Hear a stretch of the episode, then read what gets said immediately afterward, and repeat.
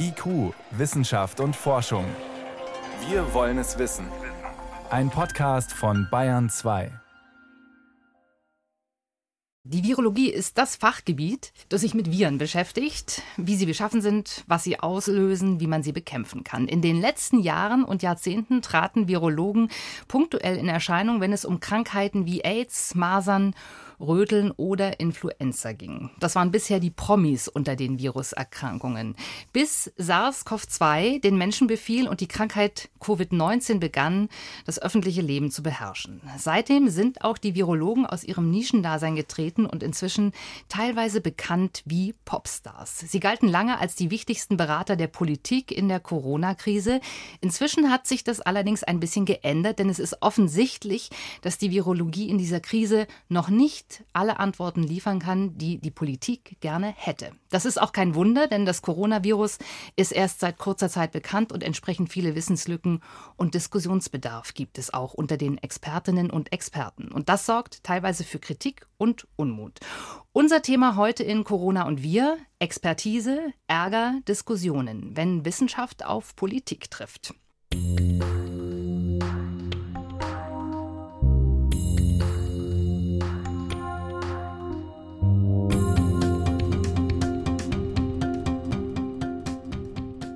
Mein Name ist Jan Troczynski, ich bin Wissenschaftsredakteurin beim Bayerischen Rundfunk und ich begrüße Julian Niederrümelin, Professor für Philosophie an der Münchner Ludwig-Maximilians-Universität, studierter Physiker, Fachmann für Risikoethik, stellvertretender Vorsitzender des Deutschen Ethikrates und dauerhafter Begleiter dieses Podcasts. Ich grüße Sie. Ja, guten Abend, Frau Kuczynski.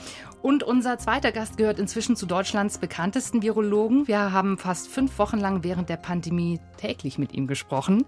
Er leitet die Virologie des Uniklinikums in Bonn und ich freue mich sehr über Professor Hendrik Streeck. Schön, dass Sie heute da sind. Ich freue mich hier zu sein. Hallo. Herr Streeck, wenn Sie den vorwurfsvollen Satz aus dem Mund eines Politikers hören, der da lautet, die Virologen ändern ja ständig ihren Kurs.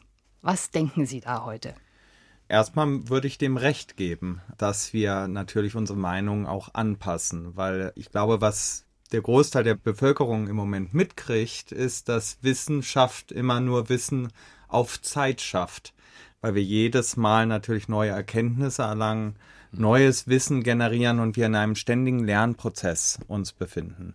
Natürlich, ob das jetzt ein Vorwurf ist, ob man da auch die Meinung ändert, das sei mal dahingestellt. Ich glaube, es ist aber auch wichtig und das merkt man auch zunehmend, dass da auch eine Verantwortung zukommt, dass man nicht zu sehr seine Meinung ändern sollte und dass man vielleicht da auch eine Gratwanderung gehen sollte, damit es nicht zu sehr wie ein Umschwenken wirkt. Aber letztendlich ist es immer Wissen nur auf Zeit, was wir generieren können.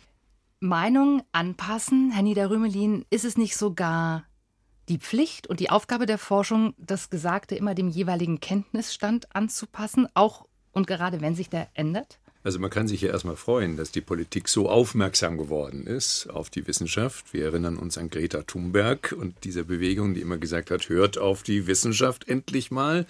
Und das ist jetzt erfolgt in der Covid-19-Krise, zweifellos.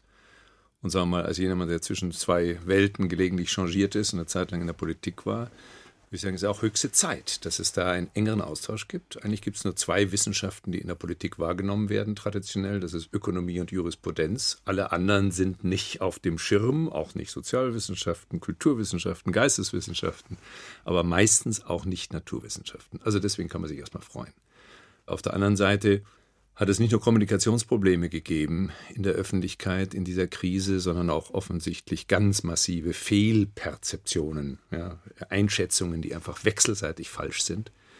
Die Politik äh, muss für das Ganze Verantwortung wahrnehmen. Die Wissenschaft nicht. Die Wissenschaft kommt aus einer Disziplin, meistens aus einer Subdisziplin mit hoher Spezialisierung. Die Gesamtstrategie kann dort niemand verantworten. Die Wissenschaft kann nur beratend sozusagen Mosaiksteine beitragen, die dann zusammengeführt werden müssen zu einer in sich kohärenten Gesamtstrategie. Und das schien mir am Anfang gar nicht gegeben zu sein. Und dann kommt hinzu, dass vielleicht auch wegen der Klimakrise so die Vorstellung, man nennt es in der Philosophie Zertismus. Descartes ist ein Zertist, ja, dass man sagt, also man muss doch ein sicheres Fundament haben. Ein Mittelalter, Fundamentum inconcussum unerschütterliches Fundament, auf dem alles steht. Und die Wissenschaft ist nur dann glaubhaft, ja, wenn sie ein solches Fundament hat und zu eindeutigen Ergebnissen kommt. Wer sagt uns denn, was richtig und falsch ist? Und äh, manche in der Wissenschaft geben diesem Affen Zucker und sagen, ja, wir sind diejenigen, die entscheiden. Wir sind die Herren über die Tatsachen. Naja, in Wirklichkeit ist alles hypothetisch und es ist im Fluss und es gibt widerstreitende, nicht nur Hypothesen, sondern auch Theorien, ganze Paradigmen. Und da sind, glaube ich, merkwürdige Fehlperzeptionen aufgetreten. So die, manche aus der Politik, Spitzenpolitiker sagten, naja, wir richten uns ja nur nach der Wissenschaft. Und meinten damit die Virologen. Meinten die Virologen und kluge Virologen haben dann geantwortet, ja Moment, aber wir können ja gar nicht die Gesamtstrategie verantworten. Ja, so, so ging das ja am Anfang los. Und dann habe ich mich vor allem gewundert, dass bei einem so massiven Eingriff in das ökonomische, soziale, kulturelle Leben erstmal diese Disziplinen Bildungswissenschaft, Ökonomie, Soziologie und so weiter überhaupt nicht auf dem Schirm waren. Die kamen dann durch die Anfrage an die Leopoldina ein bisschen ins Spiel. Und jetzt bewegen wir uns langsam, glaube ich, in ein vernünftigeres Fahrwasser hinein. Und im Rückblick betrachtet würde ich sagen, man muss sehr aufpassen. Das gilt für die Philosophie, gilt für die Virologie, für jede Wissenschaft. Man darf nie den Eindruck erwecken, wir sagen euch mal, was zu tun ist. Das kann die Wissenschaft eigentlich nie. Herr Strick, Sie haben das ja in letzter Zeit auch immer noch mehr und mehr auch betont, dass Sie gesagt haben, die Virologie ist aber ein Teil. Wir können bis zu einem gewissen Punkt Dinge sagen, aber mehr eben auch nicht. Haben Sie das Gefühl, das ist jetzt alles ein bisschen vernünftiger jetzt, wo Sie sich sozusagen einfügen in einen Chor unterschiedlicher Disziplinen?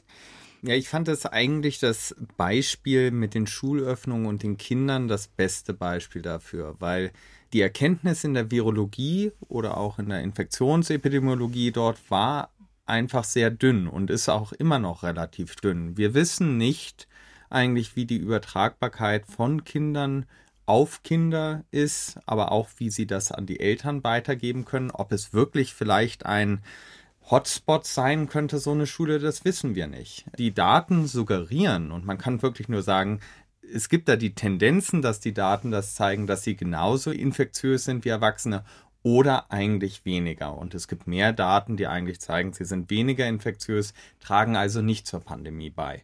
Da war für mich der Schlussstrich.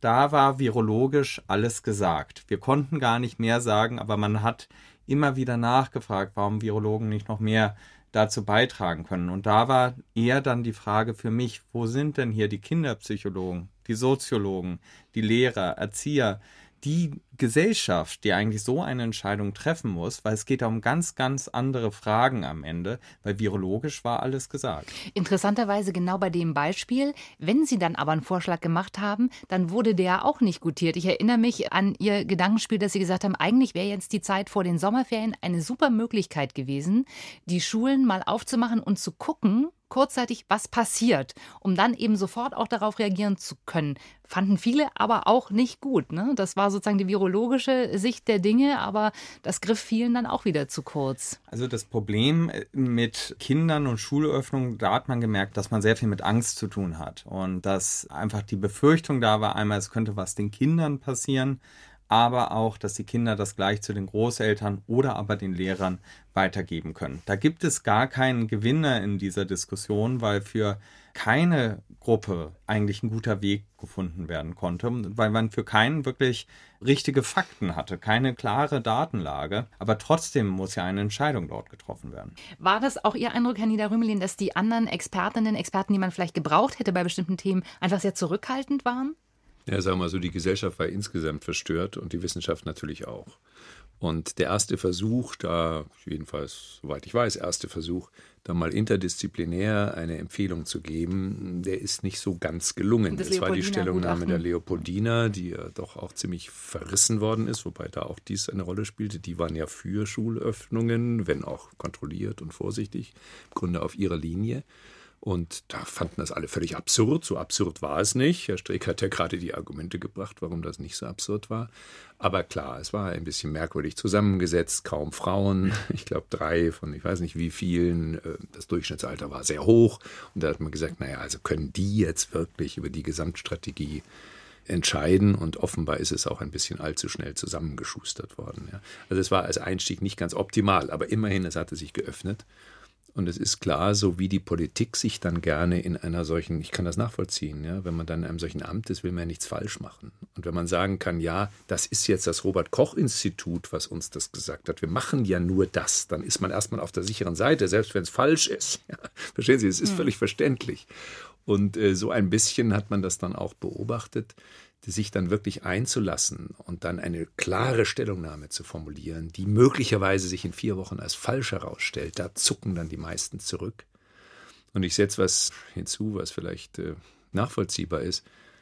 Ich meine, wie funktioniert eigentlich die politische Rationalität? Es ist ja so, man ist dort mit genug Sachverstand konfrontiert. Es ist nicht so, wie es immer heißt, die haben ja keine Ahnung. Nein, in den Ministerien ist ziemlich viel Sachverstand und man kann sich beliebigen Experten Sachverstand dazu holen. Es gibt Expertenanhörungen in den Parlamenten. Es mangelt wirklich nicht an Sachverstand, sondern die eigentliche Kunst der Politik ist, bei widerstreitenden Empfehlungen, Auffassungen, Interessenlagen am Ende zu einem halbwegs plausiblen Urteil zu kommen und auf dieser Basis zu entscheiden, selbst wenn das erstmal auf Widerstand trifft. Aber das würde voraussetzen, dass sich die Politik unterschiedliche Meinungen holt und dann guckt, wie entscheiden wir. Aber man hat in der Pandemie oft den Eindruck gehabt, die Politik möchte eigentlich, dass die Wissenschaft ihr diese Entscheidungsgrundlage liefert und sagt, so machen wir es. Also auch der Satz, wir machen ja das, was die Wissenschaft sagt, den hat man ja auch ganz oft gehört. Ne? Also das ist eine unterschiedliche Interessenlage, oder? Ja, ich glaube, das ist jetzt so langsam aufgebrochen. Also es ist jetzt allen klar geworden, es geht auch natürlich um Interessenlagen. Also das Beispiel hier mit Schulschließungen. Viele Experten, aber nicht nur Experten, auch in der Politik haben gesagt, ach, das mit den Schulen, die lassen wir jetzt erstmal zu. Ja. Das, einfach. das können wir auf Monate hinzu, das, das wird schon irgendwie gehen waren sich nicht bewusst, was das heißt. Was das heißt für die Gleichberechtigung von Mann und Frau, de facto, auch wenn man sagen kann, warum bleiben dann nicht die Männer zu Hause und kümmern sich um die Kinder, es lief halt anders. Was das heißt für Berufsausübung. Ja, die Hälfte der Bevölkerung ist, weiß nicht wie viel, aber 30 Prozent ist auf einmal nicht mehr in der Lage, den Beruf auszuüben. Und deswegen würde ich sagen, in der Gesamtabwägung war ganz wichtig die Botschaft, Schulen können nicht auf Dauer geschlossen oder in einem Panikbetrieb bleiben. Die müssen sich normalisieren, weil wir sonst einen schweren Schaden in der jungen Generation anrichten. Und da müssen wir sehen, wie lässt sich das so steuern, auch mit Schutz derjenigen, die schutzbedürftig sind, dass das nicht zu einer gesundheitlichen äh, Problematik führt. Wie sehen Sie denn, Herr Streeck, jetzt die Öffnungen, die wir jetzt überall beobachten können? Haben Sie das Gefühl, das ist ähnlich unkoordiniert wie am Anfang, wo man einfach gesagt hat, wir machen alles mal quasi gleichzeitig dicht, wir fahren alles runter? Oder haben Sie das Gefühl, jetzt läuft es so etwas strukturierter ab? Wie ist da Ihr Eindruck? Naja, ich denke erstmal, dass man überhaupt den Schritt gegangen ist, Schulen zu öffnen, ist ein wichtiger Schritt. Ich kann sehr gut nachvollziehen, dass Eltern oder auch Lehrer da Sorge oder Ängste haben. Das will ich gar nicht abstreiten. Aber wo das virologische Wissen ja geendet ist, fängt jetzt eben auch die Sorge um die Kinder an. Und der Blick nach Holland, also in die Niederlande, zeigt uns einfach, also relativ pragmatischer Blick, dass dort Kitas schon fünf, sechs Wochen offen sind und wir keine größeren Hotspots oder Ausbrüche durch die Schulöffnung sehen. Und dadurch können wir relativ mit einem guten Gewissen die Schulen öffnen. Und jetzt sind einige Bundesländer schneller gewesen, einige langsamer. Je nach Bundesland gibt es ja andere Gegebenheiten. In NRW, gerade auch mal in Gütersloh, wo Schulen wieder geschlossen wurden, macht es natürlich auch Sinn bei so einem großen Ausbruch. Aber generell, dass man diese Ruhe wieder reingekriegt hat und gesagt hat, man öffnet jetzt die Schulen wieder, denke ich, ist ein guter Schritt.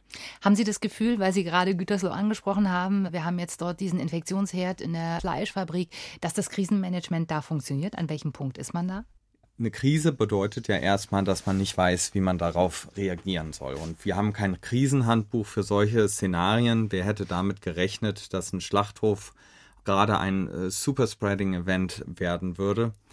Infektiologisch und virologisch übrigens höchst spannend. Ich glaube, wir werden da sehr viel raus lernen. Aber das mal beiseite. Ich denke, dass auch hier sehr gut schnell gehandelt wurde. Es wurden von einem Tag auf den anderen 7000 Menschen erstmal in Quarantäne genommen. Das ist ja äh, logistisch gar nicht so leicht, sowas zu machen. Und im Krisenmanagement sich dann zu sagen, wir brauchen jetzt die Experten oder die Experten, die da anwesend sind, auch direkt hinzufahren, sich die Begebenheiten anzukommen. Ich denke, das ist sehr gut gelaufen. Würden Sie denn sagen, dass jetzt wissenschaftlich gesehen schnell genug reagiert wird, um aus diesem Ausbruch zu lernen? Denn im Grunde müsste man noch sagen, da müssen jetzt eigentlich die Teams vom Robert-Koch-Institut hin und müssen den Laden umkrempeln und müssen sich angucken, was ist denn da passiert? Und das passiert gerade auch. Also über dieses Wochenende und die Tage davor sind sehr viele Telefonate gelaufen. Von uns ist dann das Hygieneteam nach Gütersloh gefahren und es gibt dann natürlich schon einige Hypothesen, woran es lag, dass wir dort so einen Ausbruch hatten. Man sieht einen fast konzentrischen Ausbruch aus dem Bereich, wo das Fleisch zerteilt wurde, also wo eigentlich geschlachtet wurde. Ist es warm, da gibt es kaum Infektionen. Aber die Infektionen gibt es dort, wo die Tiere dann zerlegt wurden, also dort, wo es sehr kalt war. Und dort ist es nicht nur kalt, sondern auch sehr laut sodass da zwei Faktoren zusammenkommen, dass nämlich geschrien wird, es wird auch tief geatmet, weil Schwerstarbeit verrichtet wird. Es gibt eine Umluftzirkulation durch die Kühlung und ganz wenig Frischluft wird da prozentual reingepumpt dazu, sodass man annehmen kann, dass wirklich erregerhaltige Aerosole dort in der Luft vermehrt schwebten und dass es dort eigentlich ein perfektes Infektionsmilieu geherrscht haben muss. Aber dass das jetzt dort speziell gewesen ist, das ist zu bezweifeln, dass das jetzt nur auf Tönnies bezogen ist, sondern es kann sehr gut sein, dass das auch in anderen Schlachtereibetrieben der Fall sein wird, wie man es im Übrigen auch zum Beispiel in Minnesota im Schlachthof genauso zurzeit sieht. Also ich denke nicht, dass es bezogen ist auf diesen einen Schlachthof, sondern dass das generell ein Phänomen ist zu Coronaviren-Ausbrüchen und wir daraus lernen, dass es eine Temperaturabhängigkeit gibt mit dieser Infektion. Ich würde gerne noch mal auf den Punkt kommen, die unsichere Datenlage, die finde ich ungeheuer reizvoll bei diesem Thema und bei der Rolle, die äh, Forschung und Forschende einnehmen kann und der, dem Verhältnis zur Politik. Und das haben Sie ja auch selber mitbekommen, wie es da gehen kann. Es gibt Kollegen, die sagen, im Grunde muss Politik jetzt einen Fragenkatalog vorgeben mit den Themen, die wir bearbeitet haben wollen oder die die Politik bearbeitet haben wollen. Und dann müsste man sozusagen Forschungsaufträge vergeben, wo man sagt, die arbeiten wir jetzt ab. Herr Niederrümlin, wie sehen Sie das? Wäre das ein probates Vorgehen? Dann wäre natürlich, sage ich mal, der Staat wäre Auftraggeber, vermutlich auch Geldgeber, könnte dann aber dafür sorgen, dass unter Hochdruck bestimmte Themen erarbeitet werden, Antworten gegeben werden. Also das ist generell ein interessantes Thema, nicht nur im Hinblick auf Covid-19. Äh, wir haben ja kaum bemerkt von der Öffentlichkeit unterdessen seit ein paar Jahren, die damalige Bundesforschungsministerin Schawan hat das äh, dekretiert, eine nationale Akademie, die nicht einfach identisch ist mit der Leopoldina, sondern das ist eine Kombination aus Leopoldina, Berlin-Brandenburgische Akademie der Wissenschaften und den Länderakademien. Und warum braucht ein Land überhaupt eine nationale Akademie? Na, ich würde sagen, genau deswegen. Genau deswegen, was Sie ansprechen, weil die in der Politik bestimmte Fragen äh, wichtig sind, um Entscheidungen vernünftig treffen zu können. Und man kann nicht einfach in allen Fällen mal abwarten, wie die Grundlagenforschung, DFG finanziert, so sich entwickelt, sondern in manchen Fällen braucht man handlungsorientierte Informationen in der Politik, sonst hängen die in der Luft. Und deswegen ist es legitim, absolut legitim, das ist keine unzulässige Beeinflussung der Wissenschaft, wenn die Politik sagt, wir haben folgende Fragen, meinetwegen ein Fragenkatalog. Und wir suchen jetzt darauf Antworten, sich dann an die Nationale Akademie wendet, die dann prüfen muss, wer ist hier besonders kompetent. Das wissen die ganz gut, weil es sind dann doch die besten Leute, die in diesen Akademien äh, sitzen. Ja, ein bisschen eine Altersverschiebung nach oben, aber kann man schon sagen, die besten Köpfe sind dort vertreten. Und jetzt Umgekehrt muss man aber auch sich vor der Illusion hüten, die Politik weiß jeweils, welche Fragen hier relevant sind für ihre Entscheidungen. Das heißt, die Wissenschaft muss sich schon gelegentlich oder einzelne Köpfe aus der Wissenschaft, ich sage immer, ins Getümmel begeben, müssen schauen, wie läuft das eigentlich jetzt hier politisch? Ist das in sich plausibel, was die sich da vorstellen oder nicht? Und dann muss man auch mal gegen das, was aus der Politik kommt, sagen, diese Frage ist aber hier völlig irrelevant. Wir brauchen eine andere Fragestellung, die wir untersuchen müssen. Das ist so ein, ja, also so ein wechselseitiger Austauschprozess. Und ich finde es ganz falsch, wenn ein Gutteil, ein wachsender Teil von Wissenschaftlerinnen und Wissenschaftlern so die Tendenz hat, ach, ich halte mich aus all dem raus. Ich mache so mein Gebiet, da gehe ich immer weiter in die Tiefe, da werde ich nicht angegriffen öffentlich, da kriege ich keine Spritze ab und so weiter. Ja. Und die Politik ist dann in vielen Fragen völlig alleingelassen. Es gibt von Dewey so eine Empfehlung, ja, Democracy and Education, ja, die Wissenschaft muss raus, in der Demokratie muss sie sich so erklären, dass sie verstanden wird, ja. Wir sind alle auf einem Weg. Wir versuchen gemeinsam herauszufinden, was für uns gut ist. Und da brauchen wir die wissenschaftliche Expertise. Wäre dieses Vorgehen auch dann sauberer, sag ich mal, als wenn, was wir ja gerade sehen, ganz viele einzelne Landesregierungen, wir sehen das in Bayern, wir haben in Baden-Württemberg, wir haben es in Nordrhein-Westfalen gesehen, quasi Sachen in Auftrag gibt und dann vielleicht auch einen Druck aufbaut, darüber reden wir vielleicht gleich nochmal, weil sie eben quasi mit ein Geldgeber ist und das Gefühl hat, ich will jetzt auch bestimmen, wie und wann die Ergebnisse veröffentlicht werden. Das ist gerade ein großes Thema, dass man zum Beispiel lange auf die Daten aus Baden-Württemberg gewartet hat und gesagt hat, Herr Kretschmann hat die aber schon verkündet. Keiner hatte bisher auf das Papier gesehen wir hatten eine ähnliche Diskussion in dem Fall. Könnte man das vielleicht vermeiden, wenn man sagt, ja, wir haben da ein Vorgehen dafür und das läuft über so eine nationale Akademie? Also ich finde so eine nationale Akademie wichtig. Sie hat auch ihre Rolle bislang noch nicht wirklich ausgefüllt. Ja, das muss sich auch, glaube ich, noch ändern. Also ein Beispiel sind diese etwas verunglückten Sachverständigenanhörungen im Deutschen Bundestag. Bei jedem Gesetzesvorhaben gibt es Sachverständigenanhörungen. Und das übliche Modell ist das, dass die Fraktionen jeweils ihre Lieblingswissenschaftlerinnen und Wissenschaftler dazu einladen. Da weiß man schon, was die jetzt vertreten. Klappt Gott sei Dank nicht immer. Manchmal kommt es dann zu überraschenden Stellungnahmen. Der Lieblingswissenschaftler der CDU ist ausgerechnet ein scharfer Kritiker des Vorschlags aus der CDU und umgedreht. Das ist ein gutes Zeichen eigentlich. Aber das sind äh, ziemlich verunglückte Veranstaltungen oft. Da merkt man, das ist zu stark von Interessenlagen schon vorformatiert gewissermaßen.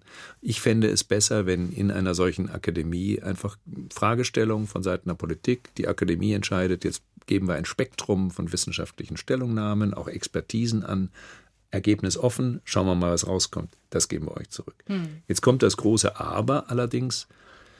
Weder die Wissenschaft noch die Politik ist je monolithisch. Was heißt die Politik? Ich meine, da gibt es unterschiedliche Fraktionen, die die Regierung tragen. Es gibt Oppositionsparteien oder Fraktionen in den Parlamenten. Und ich finde diese Vielfalt, natürlich klar auch immer beeinflusst von Interessenlagen, Konkurrenzen und so weiter. Was ist da alles spekuliert worden? Laschet gegen Söder und so weiter. Die spielen halt eine Rolle. Und das Plurale, was wir im Föderalismus gewissermaßen institutionalisiert haben, ist ja auch eine Chance. Dann sieht man, das eine Land macht das so und entwickelt sich in diese Richtung. Es gab ja einen massiven Druck äh, auch europaweit darauf, dass ja kein Land wesentlich abweicht von der Linie, die die meisten Länder für richtig hielten. Und damit ist auch eine Chance verspielt worden, nämlich mal auszuprobieren, wie es in anderer Weise funktioniert. Herr Strick, nach dem, was Sie jetzt erlebt haben die letzten Wochen, Monate, haben Sie den Druck und den Dampf, der da in der Politik ist, unterschätzt? Wie sehen Sie das jetzt rückblickend? Ja, ich weiß jetzt nicht, ob ich den Druck oder den Dampf in der Politik unterschätzt hätte ich glaube, ich habe selber diese Gemengelage gar nicht gesehen. Für mich stand da im Vordergrund erstmal mein Berufsethos als Arzt, dass ich da Erkenntnisse schaffen wollte und auch dazu beitragen wollte zur Diskussion. Dass es dann zum Teil ja zu diesem Stellvertreterkrieg Laschet gegen äh, Söder hochstilisiert wurde aus verschiedenen Richtungen, das hat mich selber sehr überrascht. Da ging es ja gar nicht mehr um die unsere Studien selber, sondern es war wie bei einer Verpackung von einem Eis, ging es um die Verpackung vom Eis, aber nicht um den Geschmack vom Eis. Und auch bis jetzt wird ja sehr viel über die Verpackung, die Verpackung geredet. noch gesprochen. Aber leider gar nicht über die Studie, weil viele der Dinge, die wir gefunden haben, dann im Nachhinein auch Gesprächsthema wurden. Also wir haben ja sehr früh angefangen darüber zu reden, dass es ein Superspreading-Virus. Ja, es war ein Superspreading-Event und wir sehen auch da einen Symptomzusammenhang mit so einem Superspreading-Event und jetzt gibt es immer mehr Forschung auch dazu, wie sich die Infektionswege in, bei solchen Events verhalten. Natürlich sehe ich da auch einen gewissen politischen Druck, aber ich glaube, da wurde viel mehr und auch leider von den Medien daraus gemacht, als es eigentlich war. Interessanterweise ist ja kurz nach der Heinsberg-Studie in München eine ganz ähnliche Studie an den Start gegangen, mit dem ganz ähnlichen Versprechen, Zwischenergebnisse zu liefern, die wir ja bis heute nicht gesehen haben. Es ist jetzt angekündigt für vor den Sommerferien. Das Beispiel Baden-Württemberg habe ich schon genannt. In Ulm war das ähnlich und in Stuttgart. Also man hat so ein bisschen das Gefühl, die Forscher, die da sitzen, ja, die gucken jetzt sozusagen alle, dass sie da ja keinen Fehler machen und nicht früher rausgehen. Beobachten Sie das? Haben Sie das jetzt mitverfolgt? Ja, also das mit München habe ich natürlich sehr genau mitverfolgt. Das ist nicht nur ein guter Kollege von mir, sondern auch, dass wir ja eigentlich in zwei Wochen parallel gearbeitet haben. Da, wo wir unsere Zwischenergebnisse gezeigt haben, in der gleichen Woche wurde hier angekündigt, dass so eine Studie durchgeführt werden soll. Dass dann am Ende die nicht vorgestellt wurden, das fand ich schade. Also, dass ich, dass man, man hätte da sehr viel mehr aus dem Austausch lernen können. Aber wir haben ja auch danach unsere Endergebnisse anders vorgestellt. Wir saßen für einen Monat auf den Ergebnissen und haben sie nicht vorgestellt, weil wir sagten, wir wollen jetzt wirklich alles doppelt und dreifach gecheckt haben. Und das finde ich eigentlich schade, weil es hätte auch zur Bekämpfung der Pandemie beitragen können, das Wissen. Genauso haben wir jetzt natürlich sehr viel mehr und sehr viel weitere Erkenntnisse, die wir zurückhalten. Und das mittlerweile auch schon seit sechs Wochen, wo wir bestimmte Effekte sehen, die wir einfach noch nicht beschreiben wollen, bis das endgültige Paper vorliegt. Wir haben die Kappensitzung zum Beispiel vorgenommen. Wir wissen, dass in der Kappensitzung sich äh, 45 Prozent der Teilnehmer infiziert haben. Das kann ich schon mal als kleinen Schmanker dazugeben. Wir haben natürlich die Infektionswege analysiert. Wir haben analysiert, ob Alkohol im Spiel war. Wir haben analysiert, ob Kinder mehr vermehrt infiziert waren oder nicht. Da waren viele Kindergruppen dort drin. Aber all diese Daten wollen wir im Moment noch nicht vorstellen, weil wir zu sehr Sorge haben, wie das durch die Medien eigentlich zerrissen wird und es dann wieder mehr um die Verpackung geht, als eigentlich um das Wissen, was wir in dieser Pandemie erforscht haben. Ich meine, es steht mir eigentlich nicht zu, aber ich bin ja hier der Ältere. Ich würde unbedingt empfehlen, in solchen Fällen sich da keine Sorgen zu machen, keine Rücksichtnahmen, keine falschen Rücksichtnahmen. Ich meine, ich habe so dieses Bild manchmal verwendet, sich ins Getümmel begeben. Das sage ich immer Kollegen, die davor Angst haben. Das gilt für alle Disziplinen, auch für die Ethik zum Beispiel. Ja. Wehe, man nimmt jetzt Stellung, vielleicht pro Immunitätsausweis. Ja, dann geht's los ja, in der Öffentlichkeit. Wir beraten darüber gerade im Deutschen Ethikrat. Und ich meine, das ist halt, wie soll man sagen, das gehört zur Demokratie dazu. Es wird, es fliegen die Fetzen, man kriegt was um die Ohren. Die Social Media sind besonders unangenehm geworden in der Form der Auseinandersetzung. Ich glaube, wir müssen das durchhalten als Wissenschaftlerinnen und Wissenschaftler. Das, das, sehe ich ganz genauso. Aber ja. dass Forschung dann so auf dem Präsentierteller ja. liegt und natürlich in den ersten Versionen von so einem Manuskript macht man einen Kommafehler, macht man einen Punktfehler oder so und dass das dann gleich hoch stilisiert und hochgebauscht wird. Man, wir ja sogar dafür kritisiert wurden, dass wir das auf dem Preprint-Server mit einem Digital Object Identifier gestellt haben, bevor wir das durch einen Review-Prozess gebracht haben. Das ist natürlich mhm. etwas, was auch intern an der Uni diskutiert wird, ob man überhaupt Preprints machen sollte. Mhm. Und, und dann, wenn die Forschung wieder extrem verlangsamt, wenn man das nicht mehr macht, ne? Dann so, unser Paper von der Heinsberg-Studie, die wir jetzt vor gut vier Wochen vorgestellt haben, ist immer noch im Gutachterprozess und wird wahrscheinlich auch noch ein paar Wochen dauern. Aber wie geht man damit um in Zeiten, wo die Datenlage unklar ist? Sie haben ja gesagt, wir haben dieses Leopoldina-Gutachten, das erste, diese Stellungnahme wurde verrissen. Ja? Ist natürlich früh erschienen in unsicheren Zeiten. Müssen sich dann Forschergruppen anders positionieren? Müssen sie die Unsicherheiten noch mal stärker kommunizieren? Also ich glaube vor allem Letzteres. Ja, wir haben vorher über Zertismus gesprochen. Wissenschaft liefert in aller Regel keine absoluten Gewissheiten und das ist eine falsche Erwartung an die Wissenschaft. Es gibt Bereiche, in denen man sagen kann, jetzt sind wir hier schon sehr, sehr zuverlässig dran, aber es gibt aus der Philosophiegeschichte brisante Beispiele. Nicht? Ich war, es waren sich ähm, in der zweiten Hälfte des 19. Jahrhunderts, das war gerade so der Abschluss der klassischen Physik, ja, Newton und dann Maxwell, Maxwell-Gleichungen und dann rundet sich das so wunderbar, also ein, auch mathematisch so unglaublich elegant, die klassische Physik. Und dann auf einmal bricht das zusammen Anfang des 20. Jahrhunderts durch ein paar Aufsätze, unter anderem auch von Einstein, photoelektrischer Effekt. Wer wäre auf die Idee gekommen, dass das Licht nun doch Partikelcharakter hat? Das war längst als Hypothese absolut erledigt. Ja. Das heißt, das, was Wissenschaft dann aber auch kommunizieren muss, ist, das sind jetzt die Daten, das ist eine plausible Interpretation.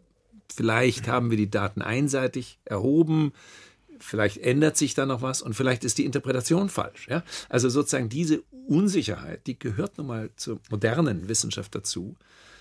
Und dann erleichtert das etwas die öffentliche Debatte. Ja, aber das ist auch ein sehr romantisches Bild im Moment, wie die öffentliche Debatte stattfindet. Also als für uns ein sehr prägendes Beispiel war, dass wir die Endergebnisse vorgestellt haben und dann der SWR gesagt hätte in der Tagesschau, dass wir einen Rechenfehler in der Studie haben. Aber das für uns fast Kafkaeske war, dass wir für eine Rechnung kritisiert wurden, die wir gar nicht aufgestellt hatten. Und wir 40 Minuten übrigens von dem Redakteur Zeit gekriegt haben, noch nicht mal eine Stunde, eine Stellungnahme zu geben, die wir auch gemacht haben, die aber nicht mehr berücksichtigt wurde.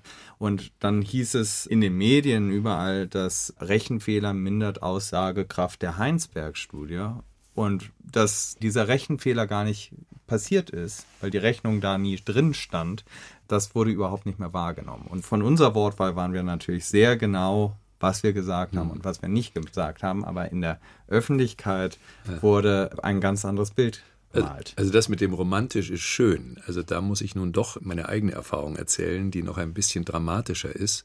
Als ich Kulturstaatsminister wurde, berufen von Schröder, hatte ich ja zuvor Ethik in den Biowissenschaften, das war so mein Gebiet, hatte mich mit Ethik der Gentechnik und ähnlichen Dingen auseinandergesetzt und habe leichtsinnigerweise auf Aufforderung einer Zeitung Stellung genommen zu der Entscheidung des britischen Parlaments in den ersten 14 Tagen nach der Befruchtung der Eizelle mit diesen befruchteten Eizellen, bevor die Totipotenz zu Ende geht, also etwa 14 Tage, zu forschen. Und äh, ich habe das verteidigt, sehr vorsichtig, und habe gesagt, naja, das britische Parlament ist jetzt nicht auf einmal zu den Bösewichtern übergelaufen und das ist jetzt nicht teuflisch, sondern das ist eine mögliche Herangehensweise mit ganz strikten Vorsichtsmaßregeln. Und das müssen wir zumindest diskutieren. Das war eigentlich alles. Das ist der Inhalt dieses Textes, eines kleinen Artikels im Tagesspiegel damals. Ich glaube, auch im Rückblick betrachtet, alle, die das lesen, sagen, ja, ist da was Skandalöses? Naja gut, es entspricht nicht ganz der Meinung der Kirchen zugegebenermaßen, beider Kirchen nicht, aber skandalös ist das nicht, überhaupt nicht und entspricht auch einer weit verbreiteten Auffassung in der Bioethik. Und dann eine Kleinigkeit ist passiert. Der Tagesspiegel hat auf dem Deckblatt oben drüber geschrieben, Niederrümelin Doppelpunkt, warum nicht Menschen klonen? Das steht nicht in dem Text. Ne?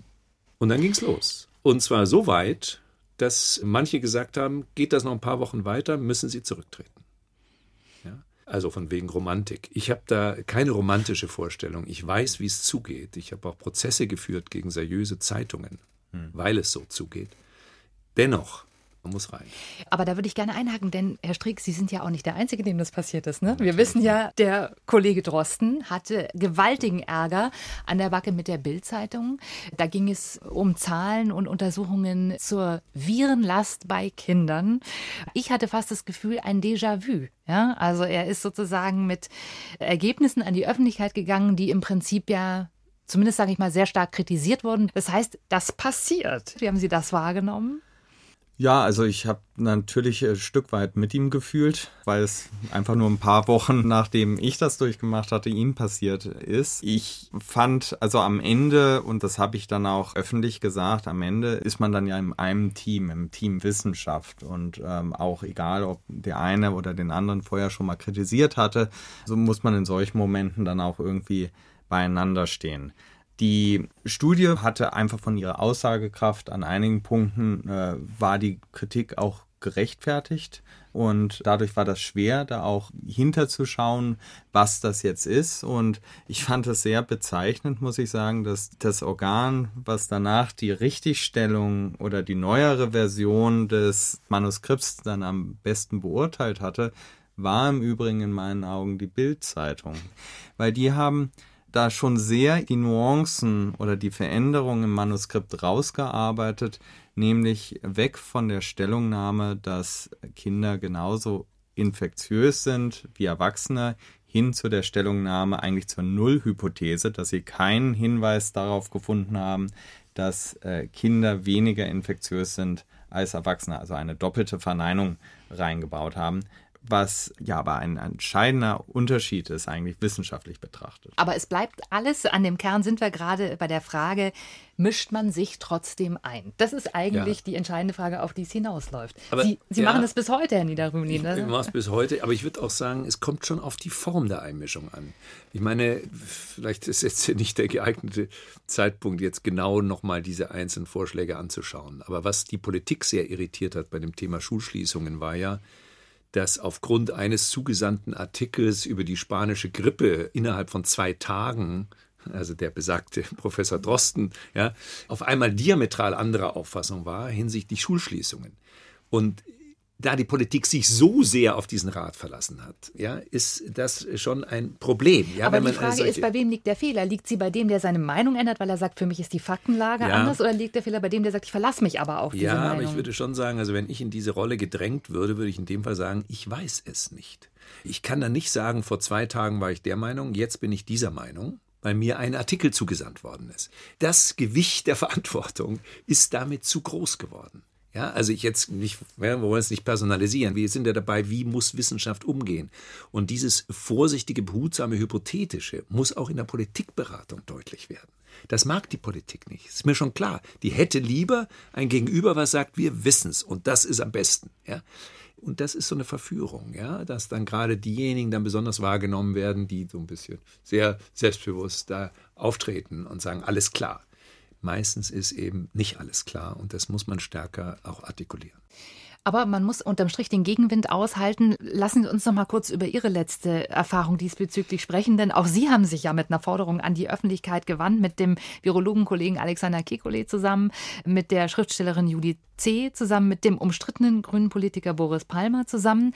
Und zwar in einer Veröffentlichung, die letzten Endes im Spiegel landete, mit der, ich sag mal doch, äh, vorsichtigen Mahnung zu öffnen in einem verhältnismäßigen Maß. Und schon das hat ihnen aber auch mächtig Ärger eingebracht. Ja, ist auch, auch ganz interessant, wenn man analysiert, welchen Ärger eigentlich. Also bis heute wird gesagt, ja, sie verrechnen ökonomische Interessen mit gesundheitlichen. Das Thema, das wir letzte Woche hier hatten. Genau. Das ist der Vorwurf, der da kommt. Ganz merkwürdig, weil die Botschaft dieses Papiers ist eigentlich ein methodisches.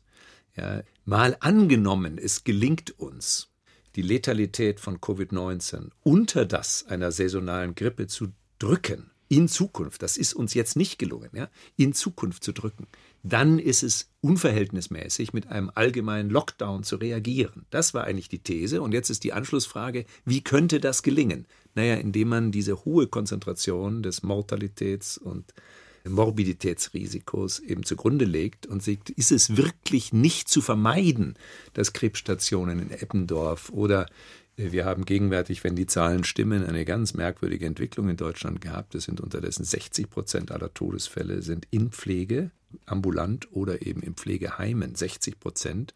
8 Prozent aller registrierten Infizierten bei 1 Prozent der Gesamtbevölkerung. Das ist schon merkwürdig. Da ist was schiefgelaufen. Bei allem Respekt, was alles gut gelaufen ist. Da ist was schiefgelaufen. Das dürfte nicht sein. Und äh, die Frage ist, können wir in Zukunft, wenn sich meinetwegen eine zweite Welle im Herbst kommt, können wir so vorgehen, dass wir die Letalität so weit runterdrücken? Und das war alles hypothetisch. Und wenn? Und dann war die These, dann könnte man in der Bevölkerung, die offenbar ein niedrigeres Letalitäts- und äh, Morbiditätsrisiko hat als bei einer saisonalen Grippe, jedenfalls bei schweren Grippewellen, könnte man behutsam die Dinge weitgehend sich selbst überlassen. Ich sage das ganz bewusst. Das ist kein zynisches Experiment, sondern das ist verhältnismäßig. Verhältnismäßig deswegen, weil wir alle uns einig sind, dass bei der nächsten großen Influenza-Welle kein Shutdown stattfindet. Da sind wir uns einig. Und wir können die Dinge, die vergleichbare Risiken haben, nicht mit ungleichen Mitteln bekämpfen. Das ist die sozusagen risikoethische Hintergrund der ganzen Geschichte. Und das Komische ist, das ist schon interessant, auch diskurstheoretisch, dass es nicht mehr möglich war, aus diesen Schubladen rauszukommen. Entweder die Liberalisierung, die sagen, ach gut, dann sterben halt ein paar Zehntausend zusätzlich. Ökonomische Zwecke sind jetzt wichtiger. Oder diejenigen, die ängstlich sagen, jedes Menschenleben ist das höchste Gut, das müssen wir schützen, ganz egal, was die Ökonomie jetzt besagt. Aus den Schubladen sind wir nicht rausgekommen. Und eigentlich war es eine Art Diskursverweigerung. Man hätte das als Anstoß nehmen können und es kritisieren können und sagen, ist der Vorschlag plausibel oder nicht? Stimmen die Daten? Habt ihr die, die, die Statistiken richtig interpretiert. Ne, man kam ja sehr stark von mir, dieser äh, Vorschlag. Darüber kann man streiten. Nein, niemand hat darüber gestritten, bis heute nicht. Und es ist auch nicht ja. überall gedruckt worden, es ist auch abgelehnt worden. Ja. Diese Schubladen, Herr Streeck, das haben Sie ja auch gemerkt, ne, dass Sie in so einer Schublade gelandet sind. Also man hat ja bei den Virologen, würde ich mal sagen, hat man so das Gefühl, das sind so die Liberalen oder der Liberale, der ganz strenge. Und dann gibt es noch einen Kekulé irgendwo dazwischen, der vielleicht medial erfahrenste. Ja? Ich überspitze das jetzt. Haben Sie das Gefühl, Sie sind da in so einer Rolle gelandet, wo Sie eigentlich gar nicht hin wollten und auch nicht hingehören? Ja, und das schließt schon wieder daran an, worüber wir vorhin gesprochen haben, nämlich, dass das, was ich eigentlich immer gesagt habe, sehr verkürzt dargestellt wurde. Weil ich ich glaube, ich habe immer gesagt, diesen einen Satz, dass man äh, weder das Virus bagatellisieren noch überdramatisieren darf.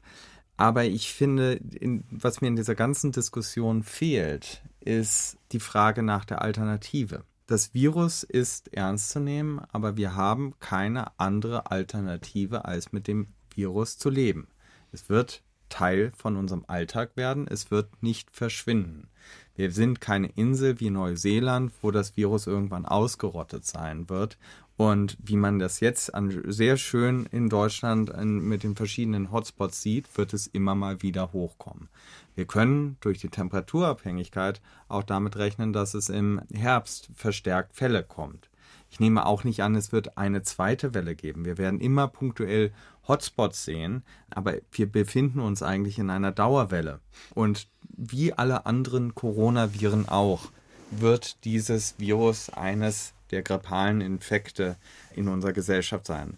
Für mich ist die Frage, die sich jeder Mensch stellen muss, wie wir unser Leben jetzt von diesem Zeitpunkt an weiter gestalten wollen. Auf einen Impfstoff zu hoffen. Das also ist ja auch skeptisch, ne? Naja, gegen keinen der großen infektiologischen Killer der Welt gibt es einen Impfstoff. Wir haben keinen gegen Tuberkulose, keinen gegen Malaria, HIV und so weiter und so weiter. Dengue, auch ein RNA-Virus, eher ähnlich sogar zum Coronavirus, gibt es keinen Impfstoff. Jetzt zu hoffen, dass einer dieser Impfstoffe, der entwickelt wird, funktioniert, ist äh, könnte sein. Es kann sein, dass der nächste Impfstoff einfach funktioniert und wir alle den bekommen können. Es kann aber auch sehr gut sein, dass es nicht funktioniert weil für alle sieben Coronaviren haben wir bisher noch keinen Impfstoff, obwohl daran geforscht wird. Daher verbleiben wir wieder an diesem Punkt, dass wir sagen, wie soll unser Alltag mit dem neuen Coronavirus aussehen? Und daher, das wird so abgetan als Durchseuchungsfantasien, Herdenimmunitätsfantasien. Aber die Frage, ob jemand, der infiziert war, vielleicht eine Immunität aufbaut und wenn nur eine Teilimmunität, dass wenn er sich wieder infiziert, dann einen milderen Verlauf hat, das finde ich ganz essentielle Fragen, weil es würde uns zumindest einen Weg aufzeigen, wie wir auch noch in den nächsten zwei, fünf, zehn Jahren mit dem Virus umgehen, wenn es keinen Impfstoff geben sollte. Weil diese Frage, wie unser Alltag aussehen soll, die haben wir noch nicht beantwortet.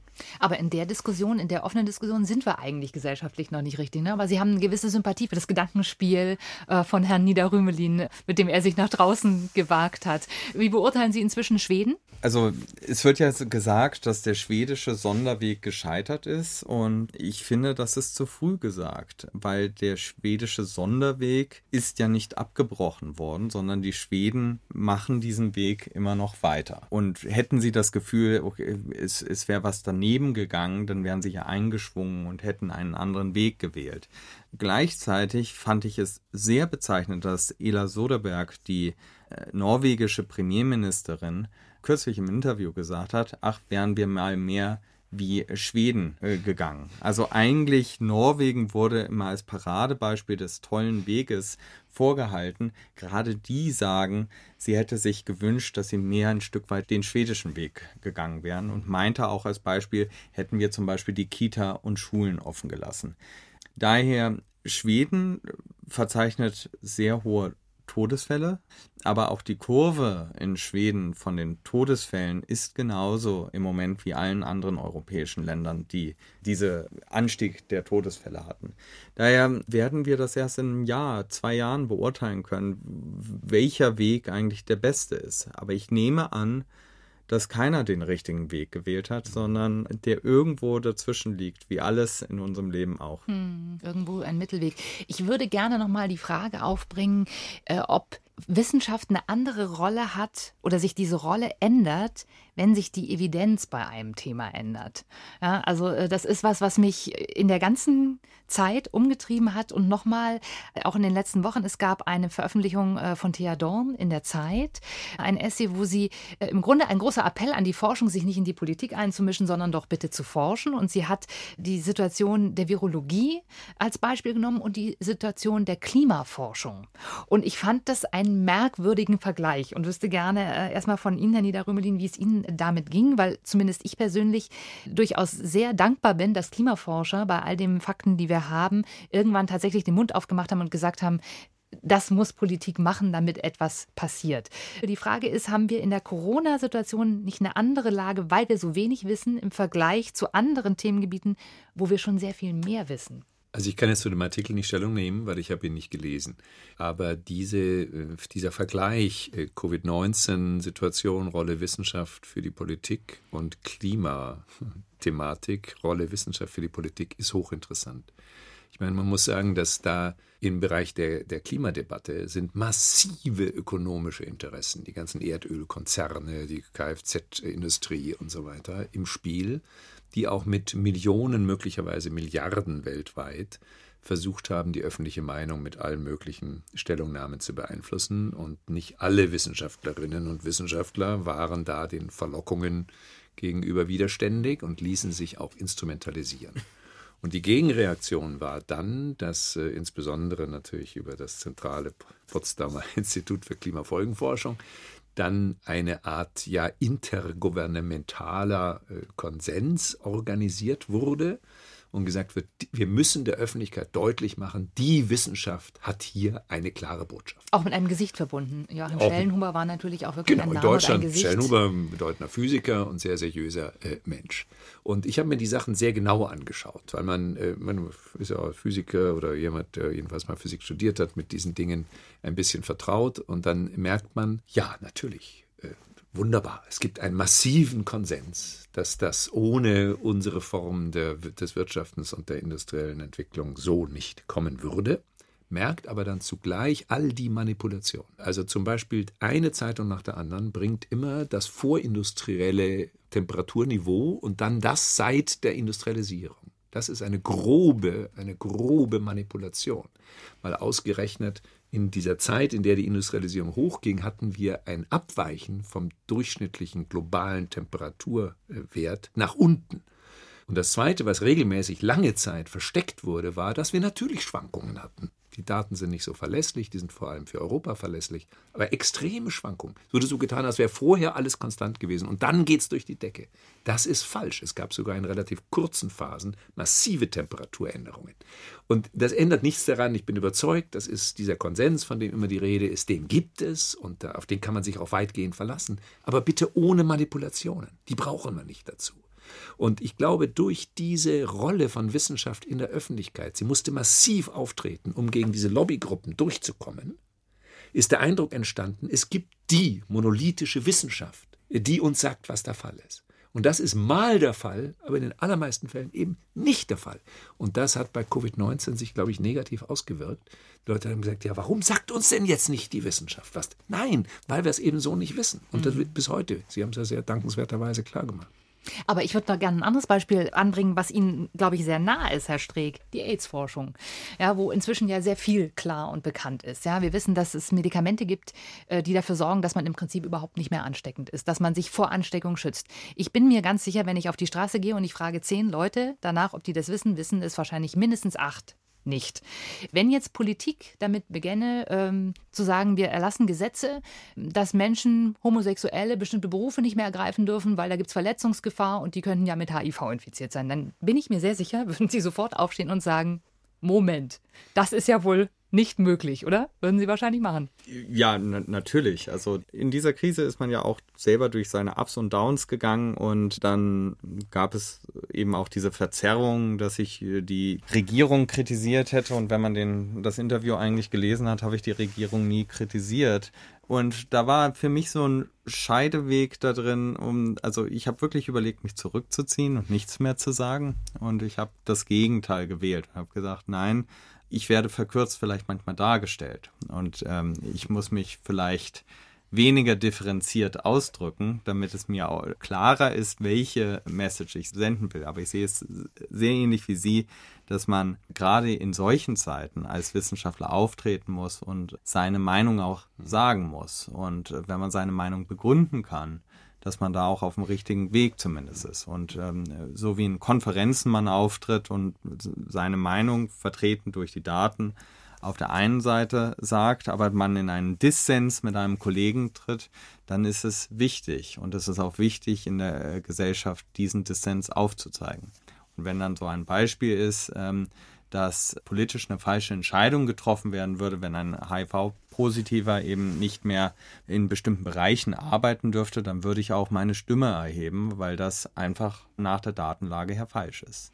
Haben Sie jemals das Gefühl gehabt, so für sich, Sie haben ja schon gesagt, Sie haben überlegt, sich zurückzuziehen, ich habe irgendwo einen Fehler gemacht, irgendwas, wo Sie sagen, shit, das hätte ich nicht machen sollen oder das würde ich zumindest nicht nochmal so machen? Gibt es so einen Moment? Ja, natürlich. Ich glaube, der zweite Satz war fast viel wichtiger. Sowas würde man nicht nochmal machen. Wir lernen ja aus unseren Fehlern und äh, lernen auch gerade in dieser Zeit mit komplett neuen äh, Dingen umzugehen. Ich hatte vorher so wenig mit Medien zu tun. Ich hatte so wenig mit eigentlich Politik zu tun. Auch den Umgang mit Medien und wie man kommuniziert, da habe ich unheimlich viel gelernt, aber auch viel aus Fehlern gelernt.